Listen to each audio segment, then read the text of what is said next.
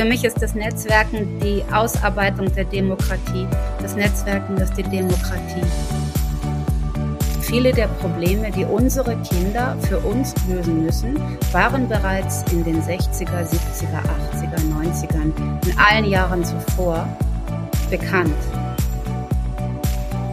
Verändert sich dann auch die Geschwindigkeit der Themen, die wir machen müssen. Und das ist das, ist das Bedauerliche an der Sache.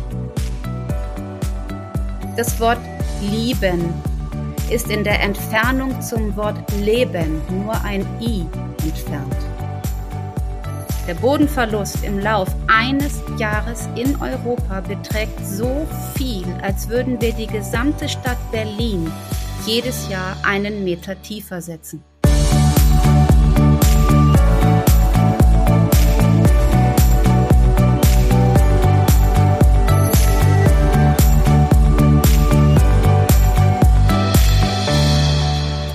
Hallo und herzlich willkommen im Podcast Managed Mind. Ich bin Carsten Röttger, euer Gastgeber und das ist Episode 11 mit dem Titel PMO Projekte menschenorientiert organisieren. Heute handelt es sich um eine besondere Episode, ein Gespräch mit vielen Facetten und verschiedenen Themen, immer unter der Überschrift Projekte menschenorientiert organisieren. Ich hatte die wunderbare Möglichkeit, mit Astrid Beger sprechen zu dürfen. Sie ist seit mehr als 20 Jahren dem Projektmanagement treu und gilt als ausgewiesene Expertin, wenn es um PMO, das Projektmanagement Office geht. Wir haben uns über das Netzwerk der GPM kennengelernt und ich freue mich sehr, dass sie sich Zeit genommen hat, in diesen Podcast zu kommen. Wir sprechen über menschenorientierte Projekte, über Digitalisierung und Projektmanagement, über die Kraft und Energie von Netzwerken, über Umwelt, Zukunft, Klimawandel und das Artensterben. Und wir sprechen über das Leben. Wir möchten inspirierende Impulse geben, zum Nachdenken anregen und euch vielleicht sogar an der einen oder anderen Stelle zum Staunen bringen. Und nun wünsche ich viel Spaß und wundervolle Impulse bei dieser Episode Sie ist seit mehr als 20 Jahren dem Projektmanagement treu und leitet, berät und unterstützt diverse Projekte von Hochrisiko bis hin zu ganzen Programmen. Lernen und etwas Neues aufbauen, das sind ihre Schwerpunkte und dort liegt auch ihre Leidenschaft. Sie führt PM-Systeme ein und begleitet die Umsetzung von Großprojekten und Umorganisationen. Zudem arbeitet sie als Speakerin und Trainerin. Als waschechte Hamburgerin hat sie auch für sich einen Heimathafen gefunden und der heißt PMO, Project Management Office. Sie macht sich seit vielen Jahren stark für Frauen im Projektmanagement. Die Probleme unseres Planeten Erde vom Artensterben bis zum Klimawandel machen ihr täglich Sorgen und sie wird nicht müde, an allen Stellen in ihrem Leben darauf hinzuweisen und hinzuwirken. Wir beide haben uns über das Netzwerk der GPM, Deutsche Gesellschaft für Projektmanagement, kennengelernt. Für die GPM konzipiert sie unter anderem als Teil des Programmkomitees das jährliche PM-Forum mit, dem bedeutendsten Treffpunkt der PM-Community in Deutschland. Sie ist ein besonderer Gast, den ich heute begrüßen darf und es wird, da bin ich sicher, ein ganz besonderes Gespräch werden. Denn sie schafft es in unseren Telefonaten immer wieder, mich durch kleine Geschichten zum Staunen und Innehalten zu bringen. Sie inspiriert mich mit Themen, über die ich noch Tage oder sogar Wochen nachdenke. Und nun freue ich mich sehr, dass sie sich Zeit genommen hat und wir unsere fantastischen Gespräche, ihre inspirierenden Impulse und ihre aufrüttelnden Geschichten in dieser Episode mitnehmen dürfen. Herzlich willkommen in meinem Podcast, liebe Astrid Beger. Schön, dass du mich eingeladen hast. Schön, was du hier machst. Und ich muss auch sagen, dass es für mich ein ganz besonderer Podcast ist, den du hier machst. Das Netzwerken, darauf werden wir noch kommen. Da brauchen wir Worte, brauchen wir neue Worte und vielleicht auch Worte, wann Netzwerkelemente oder Projekte unser Herz erreichen. Ja, dein, Freut mich sehr, Astrid. Dein Podcast ist es. So, dann, dann, dann möchte ich gleich gerne auch weiter in die Agenda einsteigen, die Planung. Wir werden noch über Planung sprechen, über Projektpläne sprechen. Gerne, gerne. Wir haben, wir haben die Folge, ich teaser das einmal an. Wir haben ihr vorab schon einen Titel gegeben. Wir haben nämlich gesagt, wir nennen unsere Folge PMO ähm, und wandeln das ein bisschen um und sagen äh, Projekte menschenorientiert organisieren für das PMO. Und wir haben insgesamt heute kein bestimmtes Thema, sondern wir haben uns ein paar Themen rausgepickt, wo wir sagen, da möchten wir drüber sprechen, wir möchten Impulse geben, wir möchten vielleicht sogar zum Staunen oder zum Nachdenken anregen. Und insofern gehen wir jetzt unsere, unsere Themen der Agenda einmal durch und sprechen einfach mal drüber. Insofern freue ich mich auf unser erstes Thema, Astrid PMO, Projekte menschenorientiert organisieren was steckt hinter diesem Titel? Und du hast mich ja so ein bisschen auf diesen Titel gebracht. Wie kam es dazu? Das Thema PMO beschäftigt mich schon seit einiger Weile und die Chancen, die in Projekten stecken, in der Projektisierung. Es gibt immer Engelchen und Teufelchen auf meiner Schulter dabei. Es gibt die Hierarchie und deren Störungselemente, die ich wahrnehme, zeitgleich aber auch die Frage, wer ist Unternehmer, wer ist Projektunternehmer oder wer ist Unternehmensunternehmer, Doppelpunkt in. Die Projekte menschenorientiert zu organisieren, das ist für mich die ganz große Zusammenfassung, wie wir von dem problemorientierten Begriff Umweltschutz, der das ein bisschen opferisiert, rüberkommen zu der Chance, dass wir uns in den Fahrersitz setzen als Menschen, dass wir es genießen, dass wir diese Chance haben, dass wir es auch genießen, wer wir sind, was wir können. Und das bedeutet auch, dass wir komplett neu denken müssen. Mhm. Das überfordernde Element, wenn ich Projekte menschenorientiert organisiere, das ist unser Kopf. Unser Kopf wie ein Nadelöhr, vielleicht deswegen auch mit der Form des Kopfes.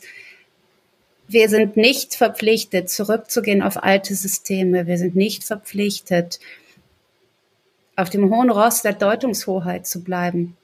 Äh, wenn wir Projekte menschenorientiert organisieren, dann starte ich mit ja, Key Performance Indicators, mit einer Balance Scorecard. Mhm. Das ist, glaube ich, eine Kunst, die wir menschenorientiert mit einfügen können, dass wir ein 17-Eck als Grundlage für jedes Projekt ansetzen, ein 17-Eck. Und hier kommen wir schon beim ersten optischen Denken an die Grenzen unseres Kopfes. Wir können es also nicht ohne Digitalisierung. Wir werden es nicht können ohne Datenbanken und wir werden es nicht können ohne unsere Stärke zu formulieren und ein System der Augenhöhe zu finden, ein System des Miteinanderlernens. Was du hier machst, das zu Timeboxen, gibt die Chance, dass wir auch in unterschiedlichen Kommunikationsstilen durchgehen. Mhm. Und das Ganze ohne Wertung.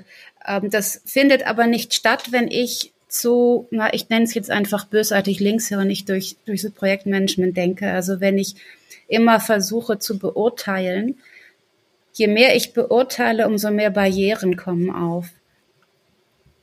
Eine Wirtschaft durch Projekte zu organisieren, wird uns befähigen, davon bin ich felsenfest überzeugt, über Unternehmensgrenzen hinweg mit Projekten zu agieren. Was sind so, was sind so Kernelemente, die dir in den Kopf schießen, wenn, wenn du, wenn du sagen, sagen würdest, wo müssen wir, wo müssen wir menschenorientierter werden? Wo sind wir im Moment zu schwach? Ja, äh, ganz, ganz, ganz stark. Ich habe das erste Buch mitgebracht und das habe ich eigentlich erst später ziehen wollen. Aber, lieber Carsten, schon die ersten Sekunden des Einwählens in deinen Podcast haben wir das Buch wieder hervorgebracht. Wenn wir über Datenschutz sprechen, dann haben wir ein Narrativ hinter dem Wort, das ziemlich klein ist in meinen Augen. Ich lese es einmal kurz vor. The Age of Surveillance, Surveillance Capitalism. Exakt.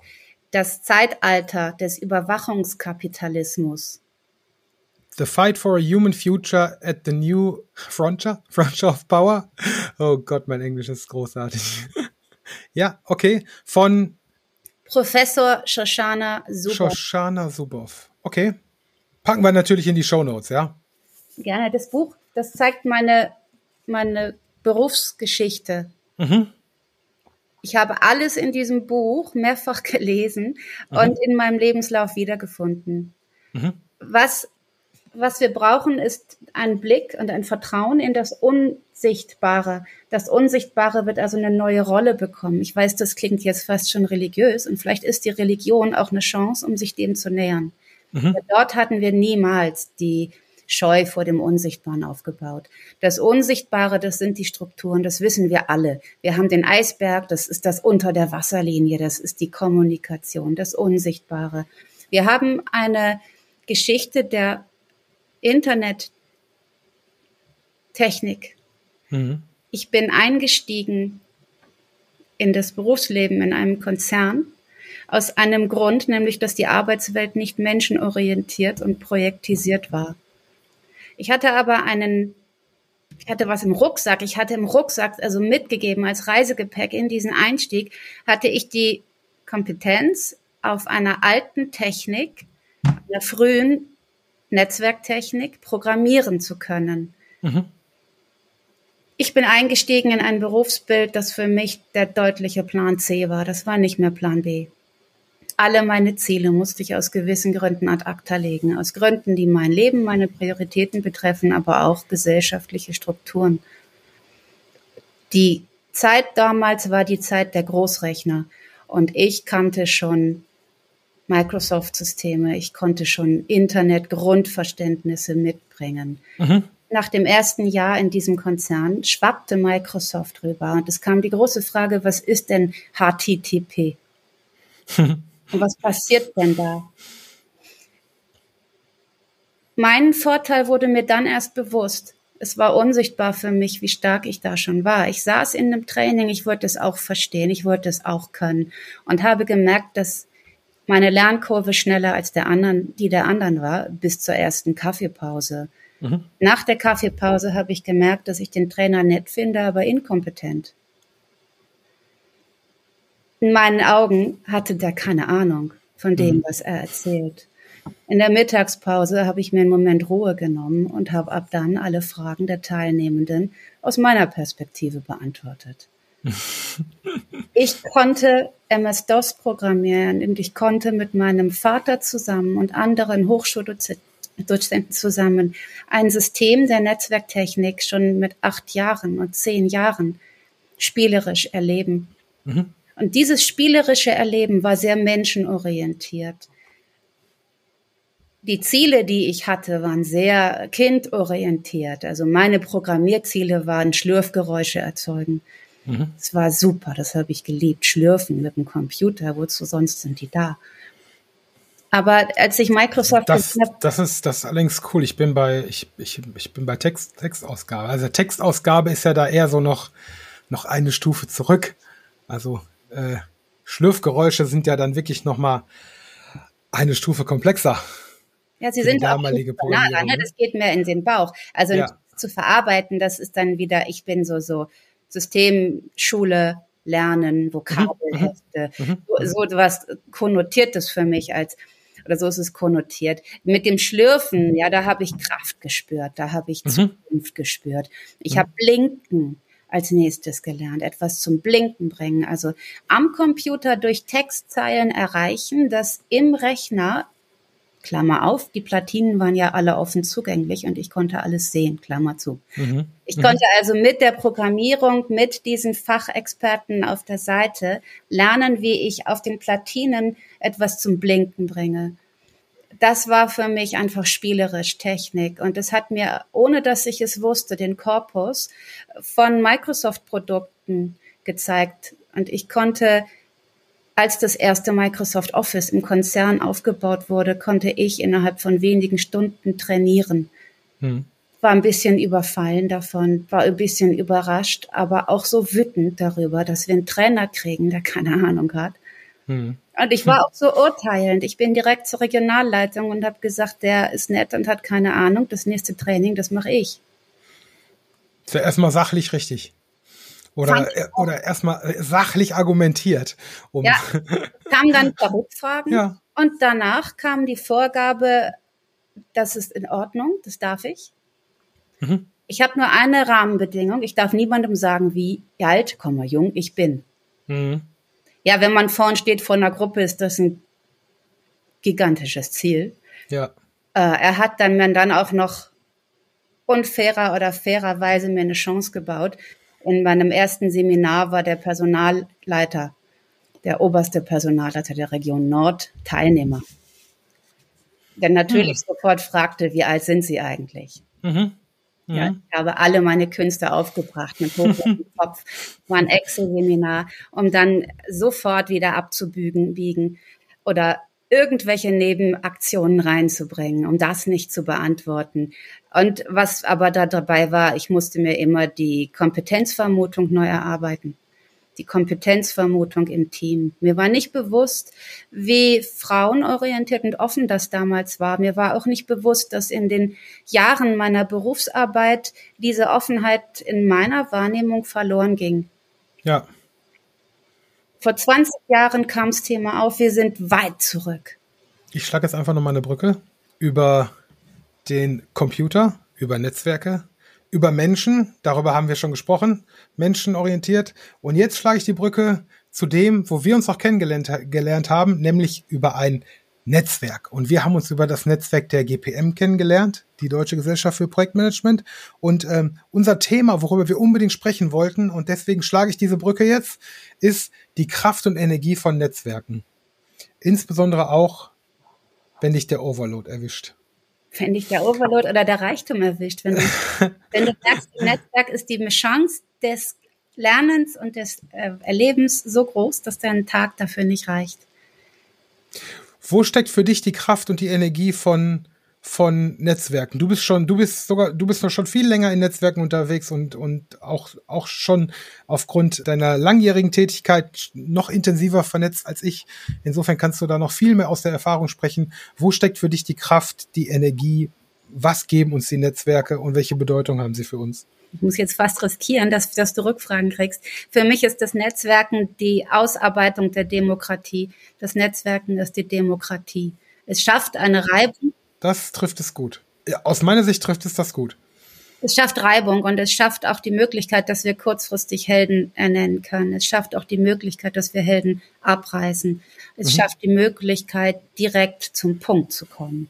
Mhm. Ich betrachte Netzwerken wie, wie ein Trampolin. Also ein gutes Netzwerk ist wie ein Trampolin. Ich kann drauf springen und das wird mich fangen.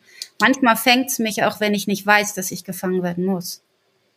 Mhm das passiert mir regelmäßig im Netzwerk. Es sind, Engel sind immer da, wo man sie am wenigsten vermutet. Ich habe ein Projektmanagement, unternehmerorientiertes Netzwerk, ein nachhaltigkeitsorientiertes Netzwerk und brauchte eine juristische Unterstützung. Ich habe es in ein Social Media Tool reingeschrieben, in dem ich mit vielen Menschen vernetzt bin und ich bekam sofort fachlich eine Unterstützung und ein Paket nach Hause mit passenden Büchern von jemand anderem. Großartig. Das ist eine Kraft. Ja. Das ist eine Kraft, die ist so elementar, dass es ein Lernen so leicht macht, wie dieses Computerlernen, was ich als Kind hatte. Und dass es uns auch möglich machen kann, uns Themen wie diesem Zeitalter des Überwachungskapitalismus jetzt zu widmen. Wenn wir 17 Ecke der Strategic Development Goals der United Nations ernst nehmen, dann geht es darum, uns als Menschen zu befähigen, unsere eigene Lebensgrundlage zu retten. Mhm. Tun wir das nicht, ist der Abgesang leider klar. Mhm. Machen wir es, werden wir Neues entdecken. Es sterben Arten täglich, die wir nie kennengelernt haben. Es ist uns daher nicht möglich zu messen.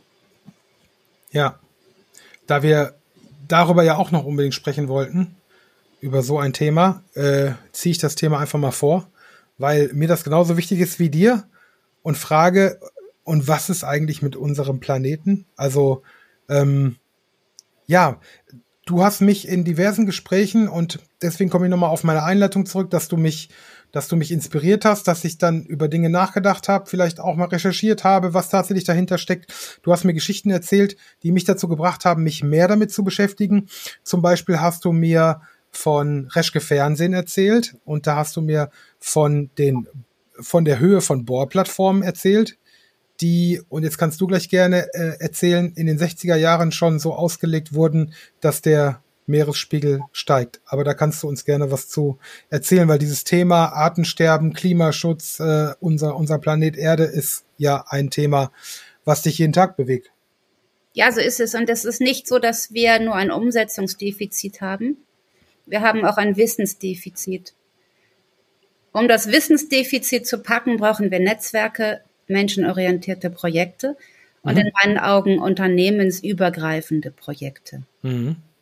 Die Situation, vor der wir stehen, ist, dass wir, wenn wir zurückschauen, wenn wir bewerten, ich zitiere jetzt Deutschlands einzige Zeitgeistforscherin, Kirstine Fratz, die sagt, wenn wir diese Herausforderung schaffen sollen, wollen, können, dann ist ein Anker, den wir immer im Auge haben sollten, dass wir in jeder bewertenden Sekunde uns ermöglichen, zurückzugehen auf ein Staunen.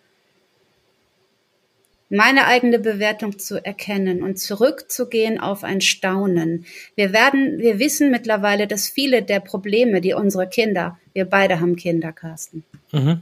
viele der Probleme, die unsere Kinder für uns lösen müssen, waren bereits in den 60er, 70er, 80er, 90ern, in allen Jahren zuvor bekannt. Mhm.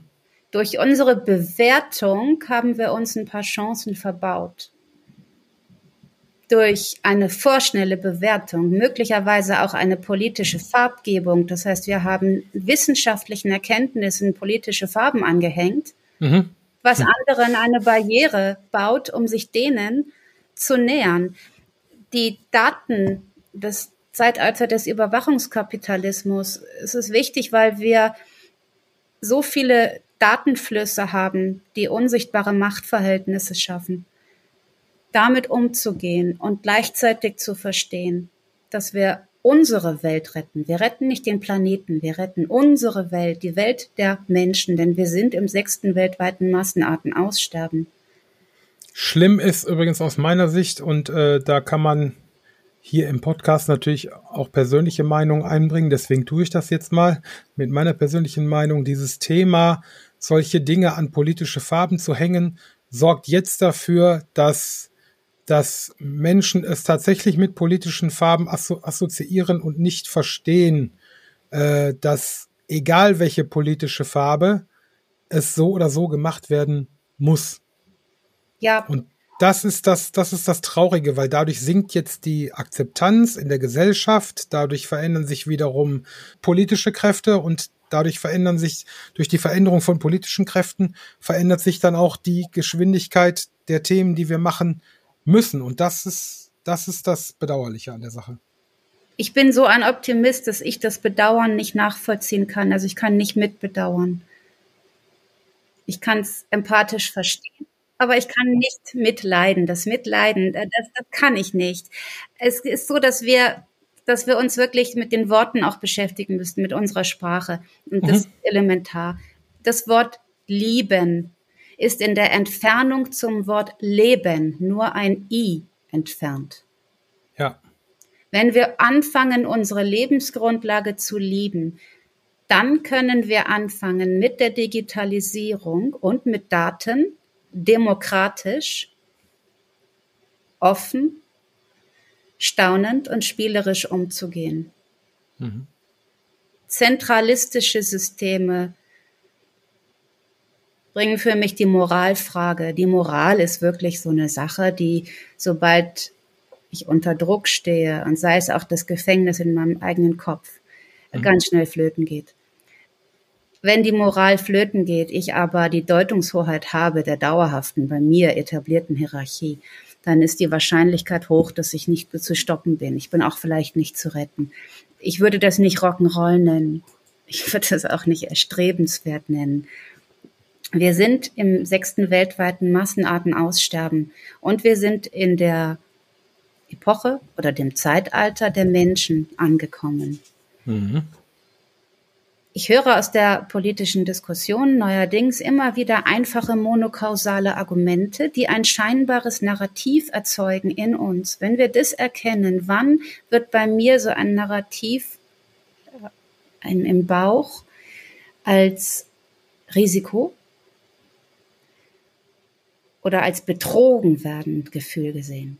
Mhm. Davon bin ich nicht frei. Ich bin nicht frei davon. Ich bin befähigt, durchs Lernen und durchs Netzwerk mit manchen Botschaften umzugehen. Ich höre jetzt aus einigen politisch gefärbten Kreisen das Argument, wir befinden uns in einer Warmzeit, einer Eiszeit. Also die Klimaerwerbung wäre sowieso passiert. Gab es auch immer. Absolut. Schon. Bloß es gibt die sogenannte Great Acceleration, die große Beschleunigung. Genau, nicht in der Geschwindigkeit, ja. Wir hätten nicht in dieser Geschwindigkeit die Warmzeit erleben müssen, hätten wir bereits in den 60ern unser System der Wissenschaft menschenorientiert ausgebaut und kommuniziert hätte, hätte Fahrradkette, wir kommen damit nicht weiter. Ich komme gedanklich nicht damit weiter. Wenn ich, wenn ich ein Beispiel einwerfen darf, stell dir vor Atommüll. Stell dir vor, wir würden ein Netzwerk bilden mit der Frage, wie kann ich aus Atommüll was Kluges machen? Kann mhm. ich daraus umweltneutrales erzeugen? Kann ich daraus mhm. einen Kunststoff machen? Mhm. Oder kann ich daraus Asphalt machen? Kann ich das so binden, dass ich daraus Asphalt machen kann? Und wenn ja, wie, wie geht das? Wenn ich, wenn ich diese Gedanken denke, dann komme ich sofort in Projektmöglichkeiten.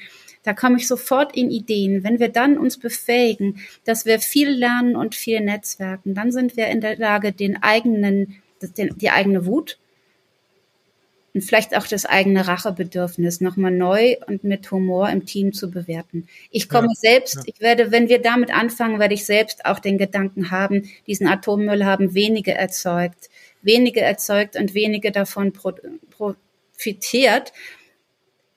Es bringt faktisch aber nichts, in deren Vorgarten die Tonnen zu vergraben und dran zu schreiben, da hast du deine Rechnung. Es führt für uns alle ja für uns alle führt uns das ins, ins Nichts.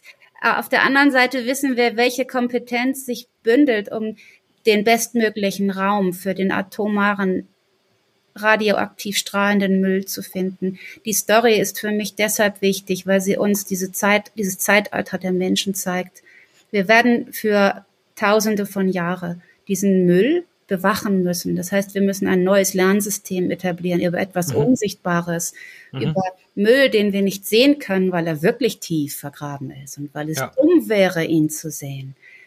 Weil wir durch Röntgenstrahlen schon gelernt haben, wie dumm es, wenn wir uns ungesichert radioaktiven Strahlungen nähern. Mhm. Das Artensterben, das Artensterben können wir nicht mehr stoppen und das ist das Problem der von uns beschleunigten Warmzeit, der Eiszeit. Mhm. Das Artensterben, was uns trifft, um das mit dem Datensystem zu kombinieren. Stell dir vor, in deinem Unternehmen, dort wo du arbeitest, würdet ihr einen Tag der offenen Tür machen. Ihr würdet sagen, hey, Passanten auf der Straße und Passantinnen auf der Straße, die Tür ist offen. Kommt rein. Alle Rechner sind entsperrt. Setzt euch ran. Löscht, was ihr wollt, macht, was ihr wollt. Wir haben Vertrauen in euch. Und am nächsten Tag kommt ihr alle zum, zum Job zurück und sagt, huch, äh, mir fehlt was im Ordner, es fehlt was in, auf der Festplatte. Ja, so ist das, Dat das Artensterben. Wir wissen nicht, was für ein Problem es ist. Aber wenn wir digital vorgehen, wenn wir eine demokratische Datenverbreitung haben, wenn wir Netzwerke haben, die unsere Lebensgrundlage retten wollen und zeitgleich in ihrem Berufsbild bleiben wollen, mhm. dann können wir über einfache Geschichten die, die Türen im Kopf wieder aufmachen, die Gefängnisse im Kopf aufmachen. Mhm. Es ist wirklich lustig, was jetzt passiert an Orten der Welt, wo das Artensterben erkannt wird. Mhm. Dr. Madeleine Ziegel hat das lesenswerte Buch geschrieben, Kein Schweigen im Walde. Sie hat einen Videopodcast namens Die Sendung mit der Ziege. Ja. Sie hat in unserem Netzwerkkasten bei der GPM einen Vortrag darüber gehalten, wie, wie die Zusammenhänge sind und Darüber kenne ich das Beispiel der Frage, wie denn Kaninchen umgetopft werden können. Das Artensterben hat zum Beispiel in Spanien dazu geführt, dass die Kaninchen schlauer geworden sind. Sie ziehen um aus dem Wald in die Städte. In der Stadt hm. brauchen sie weniger Flucht und haben mehr Essen. Ja. Sie ziehen um und im Wald brechen die Arten zusammen weil im Wald der Futter, die Futterkette nicht mehr steht, versuchen wir Menschen, die Kaninchen zu fangen und umzutopfen, in den Wald zu topfen. Kaninchen sind kein Rennen, sind nicht so doof. Sie erkennen sofort, ich bin wieder im Wald und sagen nein.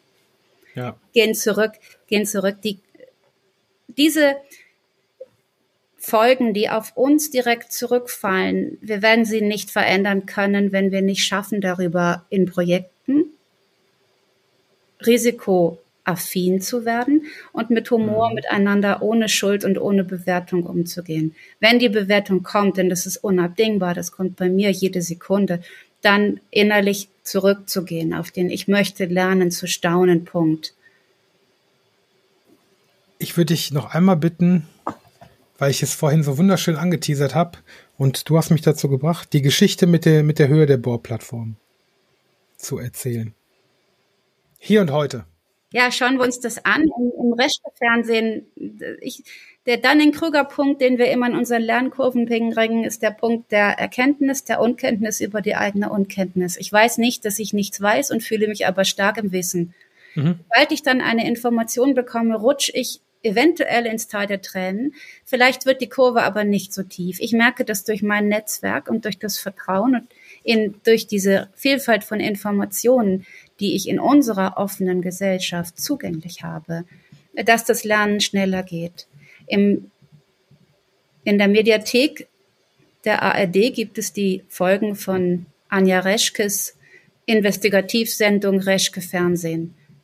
Und in einer Folge wird dargelegt, dass offenbar in den 60er Jahren einigen Unternehmen, vielen Unternehmen, auch Erdölunternehmen, bereits die Studien vorlagen, dass unser Wirken und unser Wirtschaftssystem zu einer vorzeitigen Abschmelzung der Polkappen führt. Dass das Abschmelzen der Polkappen zwangsweise dazu führen wird, dass der Meeresspiegel steigt. Ja, geändert wurde tatsächlich was durch die Erdölkonzerne. Das heißt, die Plattformen wurden höher gebaut. Und es wurde uns in der digitalisierten Internetwelt ein CO2-Fußabdruckrechner gegeben. Wenn wir das Ziel haben, staunend und mit Humor und mit Projekten voranzugehen, dann müssen wir uns befähigen, auch darüber lustige Bilder zu bringen, in meinen Augen. Ein Fußabdruckrechner, der dazu führt, ob wir beide uns fragen, ob die Podcast-Folge, die wir aufnehmen, einen zu hohen CO2-Footprint hat, sodass wir sie besser lassen.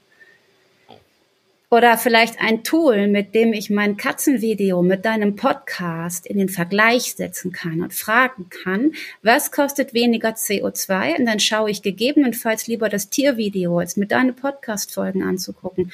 Das mhm. macht mich zum Feind. Und das macht keinen Sinn. Die Prozesse und Veränderungen wahrzunehmen, ist in Projekten schwierig. Im Anthropozän ist es exakt das Gleiche. Ich möchte jetzt Professor Antje Boetius zitieren in dem Projektbuch Projekt Zukunft von Dirk Steffens. Dirk Steffens. Da kommen wir gleich auch noch drauf auf Dirk Steffens, weil da hast du mich nämlich auch hingebracht. Ähm, genau, wenn wir jetzt über das, über das Buch sprechen, Dirk Steffens Projekt Zukunft sprechen wir auch gleich noch über den, über den aktuellen Podcast von Dirk, Dirk Steffens, genau. Dirk Steffens ist mir ein Begriff gewesen aus Terra X. Genau. Aber ehrlich gesagt, sein Name war es nicht. Ich habe über eine andere Organisation Fritz Habekus kennengelernt, der mit Dirk Steffens das Buch über Leben oder Liebe geschrieben hat, nämlich ja. Leben. Ja. Wenn wir uns ja. dann daran erinnern, dass das Wort Liebe nur ein I entfernt ist, dann ist dieses Buch das Richtige, weil es ein leichtfüßiger Spaziergang ist, um das Artensterben zu verstehen. Um ja. dieses 17 Eck der Ziele für uns in ein, ja klar will ich das und ja klar ist das Arbeit zu bringen. Antje Boetius wird im Buchprojekt Zukunft von Dirk Steffens sprechen gelassen. Also Dirk bringt in diesem Buch Forschende an den Tisch und sagt, ihr kriegt ein Kapitel schreib was, schreib was. Und sie schreibt hier, es ist eben einfach wahnsinnig schwer, Prozesse und Veränderungen im Ozean zu messen. Ist das wirklich nur im Ozean so? Oder geht uns das auch so? Es fängt bei der Bestimmung an, was wir eigentlich genau mit Golfstrom meinen. Auch da sind wir in Projekten exakt für befähigt. Wir haben einen ganzen Prozess, um Ziele zu fassen und die Frage, was das heißt. Also es, es fängt bei der Bestimmung an, was wir eigentlich genau mit Golfstrom meinen, geht über das Thema der Anzahl der Beobachtungsstationen, PMOs, mhm. die überhaupt in der Lage sind, relevante Messungen vorzunehmen. Oh ja, das fragen sich PMOs. Ebenso hier die Meeresforscherin. Und es reicht bis zur Frage, welche Klimamodelle eigentlich präzise und hochauflösend genug arbeiten, um auch Phänomene wie den Cold Blob abbilden zu können. Und auch bei diesem über eins, zwei, drei, vier, fünf, sechs Zeilen reichenden Satz sehe ich die Parallele zu uns im Projekt. Wenn ich Projektberichte lese, wenn ich Risikoberichte lese, sind die häufig ebenso formuliert. Unter Zeitdruck verstehe ich nur Bahnhof. Mhm. Macht nichts. Wir sind aber vor der gleichen Frage. Es ist nicht einfach, das schreibt hier auch Antje Boetius, das ist nicht einfach und führt manchmal auch zu Streit in der Gemeinschaft der Ozeanographinnen und Ozeanographen.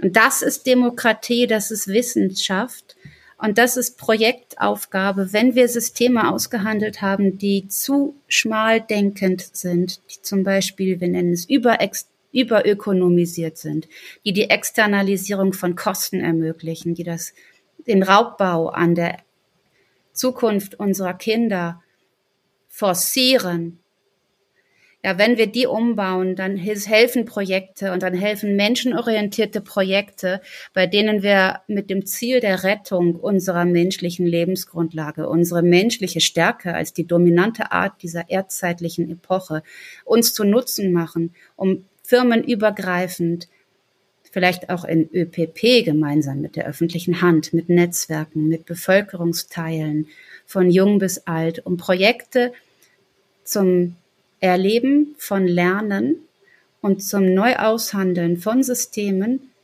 zu kreieren. Wir kommen heute, weil wir das noch nicht genug forcieren, zu Lebensmodellen, die unpraktisch sind. Ich habe gestern ein Gespräch geführt mit einem aus unserem Netzwerk, einem der Trainer mhm. der IPMA, mhm.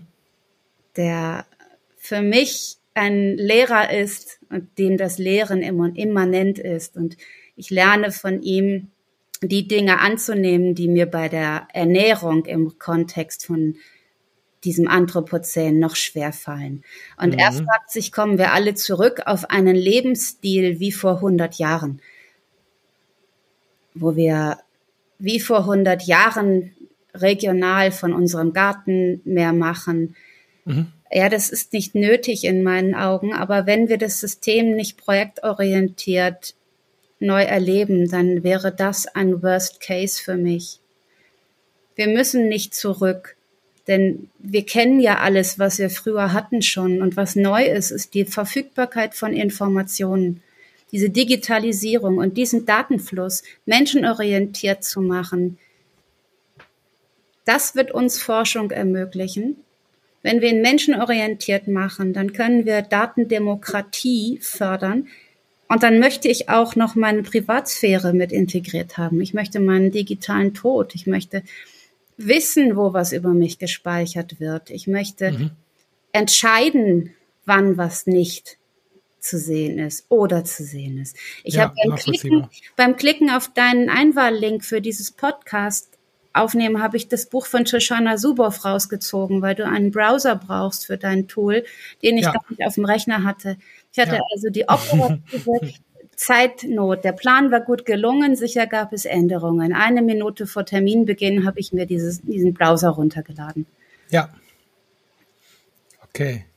Das Nichtnutzen dieses Browsers kommt daraus, dass ich als Lehrer von Shoshana Zuboff Nein, aus dem, was ich eigentlich selbst genauso erlebt habe in Begleitung von einem Datenschutzbeauftragten.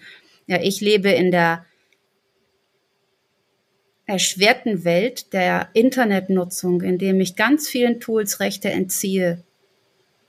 Ich weiß nicht, ob das was bringt. Ich weiß nicht, ob das hilft, aber es füttert zumindest mein Gefühl, der Situation noch Herr oder Frau sein zu können.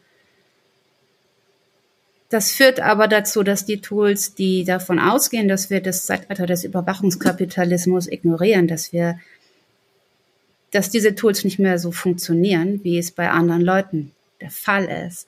Wenn wir dann auch noch das Thema Bias mit reinnehmen, also unsere unbewussten Abwertungen, Aufwertungen oder Hierarchie-Elemente, dann erlebe ich, dass wenn ich als Frau durch die IT-Kompetenz anders Systeme wahrnehme, dass mir das von gegenüber gerne als Angst vor Technik in die Bücher geschrieben wird. Ja, nee, das würde ich nicht so sehen.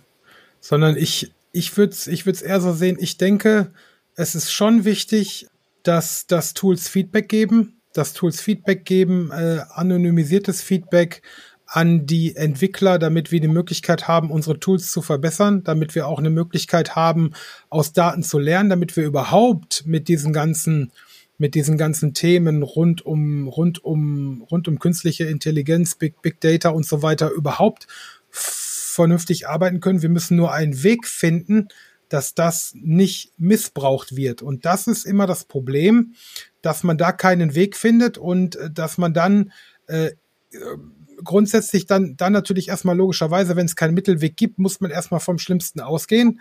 Dann stellt man die Leute vor die Wahl und sagt, möchtest du deine Daten teilen und möchtest du deine Daten nicht teilen? Die Menschen verstehen das nicht und äh, teilen nicht. Und dann kommen wir nicht weiter. Also ähm, genau. aus meiner Sicht wäre es schön, wenn man einen Mittelweg finden würde, dass Daten zwar gesammelt werden dürfen, aber dann halt anonym und dann nicht missbraucht werden dürfen. Also äh, Apple beispielsweise tut das ja. Ich will jetzt keine, keine Werbung für, für äh, Apple machen, aber beispielsweise, wenn es um, wenn's um Apps geht, auf dem iPhone, auf dem iPad und so weiter, wenn du den Apps äh, erlaubst, Feedback zu geben, dann passiert das anonym. Und das wäre so der Weg, wo ich sagen würde, der bringt uns zum einen weiter und zum anderen sorgt er auch dafür, dass man sich nicht digital nackig macht. Ja, und es ist für mich die Frage, wie, also vehementes Ja, ich stimme vollkommen zu. Ich ja. gehe aber in vielleicht einen anderen Punkt, was das für mich heißt. Denn es ist heute die Kraft von Unternehmen, die die Macht hat, zu diktieren oder freundliche Vorschläge zu machen. Ja. Ich bin nicht befähigt, nachzuvollziehen, was da läuft. Ich weiß auch, dass es über Unternehmensgrenzen hinweg, also zum Beispiel in der Europäischen Union, kein System gibt, bei dem das Handeln meiner Daten so na, sichergestellt werden soll, also plan, so geplant und ermöglicht und befähigt werden soll, dass meine Daten zum besten Nutzen von Wirtschaft und Wissenschaft verfügbar sind, allseits verfügbar, aber bitte anonymisiert ja. Und nicht repersonalisierbar. Genau. Ja, wenn ja. ich heute aber alle Cookies akzeptiere, dann gucke ich in die Augen von Menschen, die eine Homepage haben, die mir sagen, ich mache doch mit deinen Daten nichts Schlimmes. Ja, aber mit dem Akzeptieren deiner Cookies gebe ich an eine mir unbekannte Zahl von Unternehmen, einer mir unbekannten Zahl von Subunternehmen, mir unbekannte Freigaben und weiß, dass es kein gedachtes System gibt, um mich menschenorientiert vor einer Überwachung zu bewachen. Ich möchte, dass meine Gesundheitsdaten anonymisiert und nicht repersonalisierbar weitergehen. Ich möchte, dass meine Gesundheitsdaten auch mein Geschlecht wiedergeben. Ich möchte, dass meine Gesundheitsdaten auch weitergeben, welchen Kontext ich habe, ob ich Kinder habe, welches Alter ich habe. All das mhm. möchte ich, weil ich weiß, dass es Einheiten gibt. Es gibt Firmen, die kreieren dafür neue Produkte. Es gibt Universitäten, wie zum Beispiel die SPI in Rostock, die Universität, die das Making Sense Out of Data zu ihrem Zweck und Daseinszweck gemacht hat, die mit diesen Daten über Gesundheit forscht und für uns Systeme bauen will. Die ja. brauchen nicht meinen Namen, die brauchen nicht meine Anschrift, nicht meine Steuernummer und auch nicht meinen Kontostand. Wenn aber die Daten nicht menschenorientiert prozessual organisiert werden und es Datentransparenz gibt und es Überwachungsmöglichkeiten für die Bürger gibt, dann weiß ich nicht, wie mit meinen Daten umgegangen wird. Das Unsichere, das werde ich immer ablehnen. Und dann ja, führe ich, zur, dann, dann blockiere ich Systeme, weil das der einzige Weg ist, um den Protest auf den Marsch zu bringen. Wolf Lotter hat auch ein schönes Buch über Zusammenhänge geschrieben. Das habe ich gerade nicht greifbar. Wolf Lotter mhm. schreibt in der Brand 1. Und in einer Brand 1 Ausgabe hat Wolf Lotter den Unterschied zwischen Pro-Test und Kontratestieren erläutert. Mhm. Pro-Test setzt sich aus dem Pro, also dem Argument, und dem Testieren, dem Darlegen von Argumenten oder gern auch Beweisen zusammen. Ein Protest, der keine Vorschläge macht, ist vielleicht ein Kontratestieren. Also es ist ein Lamentieren, ein Meckern, ein Meckern ohne Grund. Mhm. Es gibt aber, wenn wir nicht projektisiert auf Menschen wieder runterbrechen und dezentral werden, dann gibt es ganz wenig Möglichkeiten da, ins Lernen reinzugehen und sich trotzdem fähig zu fühlen, mitzuentscheiden. Es gibt keinen Datenführerschein. Wir haben Lernwege im Leben, die suggerieren, dass wir mit irgendeinem ganz jungen Menschenalter fertig gelernt haben und nur noch in homöopathischer Dosis dazulernen müssen und dass der Rest von allein kommt. Ja, das, das hilft uns nicht. Wir brauchen die Digitalisierung von Daten und wir brauchen den Schutz von Menschen und wir brauchen das Anerkennen, dass wir gewisse Gruppen bisher nicht in den Systemen mitgedacht haben. Frauen zu zählen, Frauennamen zu zählen, ist ein großartiges Werkzeug. Ich lese kaum mehr ein Buch, ohne dass ich die Literaturhinweise als erstes nehme mhm. und einfach nur durchzähle, wie viele Bücher sind empfohlen, wie viele Quellen sind empfohlen, wie viele sind mit eindeutig männlich konnotierten Namen. Wenn das zu hoch ist, dann kaufe ich das Buch nicht. Ich würde an der Stelle nochmal, weil wir da gerade so ein bisschen, als du, als du die Bücher von Dirk Steffens ähm, vorgestellt hast, haben wir ganz kurz darüber gesprochen. Da geht es um den Podcast von Dirk Steffens, der heißt übrigens Kettenreaktion. Und äh, da wird in, ich glaube, mittlerweile fünf Folgen gibt es jetzt mittlerweile, wird da, werden da verschiedene Aspekte ähm, erläutert, äh, wo menschliches Handeln äh, zu Kettenreaktionen in der Umwelt geführt haben. Also das ist auf jeden Fall mal eine Hörempfehlung. Ich packe das auch nochmal in die Show Notes rein. Genauso wie die Bücher die, die, die Astrid heute vorgestellt hat und den, und den Link zu Reschke Fernsehen und den anderen Büchern von Dirk Steffens. Und äh, ich würde vorschlagen, dass wir uns einfach nochmal treffen, Astrid, und äh, dann bei einem zweiten Mal ähm, einfach nochmal ein paar andere Themen durchgehen, weil ich fand's, ich fand's sehr schön.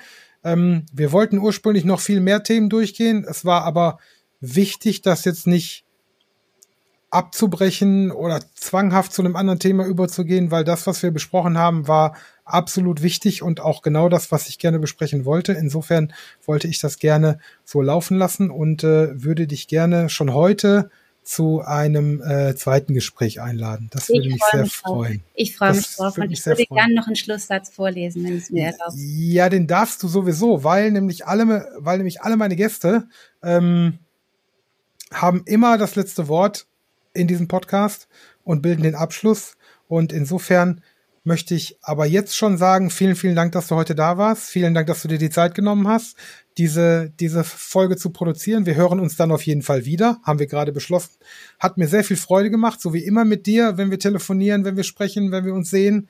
Und äh, die letzten Worte, die sind ganz alleine für dich. Juhu, ich danke dir. Ich bin aufgeregt. Es ist mit dir zu lernen einfach ein großartiges, großartiges Ding. Und in diesem Gespräch habe ich gelernt. Ich lerne von deiner Mimik, denn wir sehen uns. Ich lerne von deiner Stimme, denn die kenne ich. Aus dem Netzwerken. Ich lese aus dem Buch von Dirk Steffens Projekt Zukunft vor, aus dem zweiten Kapitel von Andrea Beste, eine Forscherin, die sich mit dem Boden beschäftigt und uns fragt, ob auf der Erde eigentlich die Erde knapp wird. Mhm das ist ein unsichtbares Thema. Die Zahlen für Europa, mir sind die Zahlen für Europa sehr präsent, schreibt sie, weil ich über das Problem der Erosion in Europa erst kürzlich eine Studie geschrieben habe und weil ich sehr viel mit europäischen Bezugsgrößen arbeite. Ein Weg ist da sehr prägnant. Doppelpunkt. Jetzt kommt die Pointe und die Message. Der Bodenverlust im Lauf eines Jahres in Europa beträgt so viel, als würden wir die gesamte Stadt Berlin jedes Jahr einen Meter tiefer setzen. Das ist unsichtbar. Das ist unsichtbar und das braucht Projekte, die mit jedem Tun den Boden wieder aufbauen und das Lernen, also dieses Wissensdefizit, äh, so integrieren, dass wir das lernen können, ohne uns ein Problem daraus zu machen, vielleicht früher anders gedacht oder anders gelehrt zu haben. Ich freue mich riesig, dass du diesen Podcast machst. Ich habe noch nicht alle Folgen so oft und so klar durchgehört, wie ich es will, weil du ein Händchen dafür hast, diese Systeme so zusammenzubringen. Dein Podcast ist eine Quelle, wie wir unser Wissen mit, mit aufbauen können, ja, und möglicherweise auch bei mir das Gefühl von Overkill, es ist zu viel Gutes im Netzwerk mitbringt. Ich danke dir. Dankeschön. Vielen, vielen Dank. Bis zum nächsten Mal. Versprochen. Ich freue mich auf unser nächstes Treffen, wo auch immer. Und ich wünsche dir einen schönen Tag. Vielen Dank. Tschüssi. Tschüssi. Vielen Dank fürs Zuhören. Ich hoffe sehr, dass euch diese Episode einige wertvolle Impulse liefern konnte. die ihr in euren Arbeitsalltag, ins Unternehmen oder ins Projekt mitnehmen könnt. Und vielleicht habt ihr ja sogar was gelernt, das würde uns ganz besonders freuen. Alle Informationen zu den Medien und Büchern, über die ich mit Astrid gesprochen habe, stelle ich euch in den Show Notes zur Verfügung. Wenn es euch gefallen hat, dann empfehlt diesen Podcast doch gerne in der Familie, im Freundeskreis, unter Arbeitskollegen oder im Projekt weiter. Ich freue mich ganz besonders, wenn du den Podcast abonnierst und eine Bewertung hinterlassen würdest. Vielen Dank dafür. In diesem Sinne, bis zum nächsten Mal wünsche ich euch einen guten Tag, guten Abend und gute Nacht.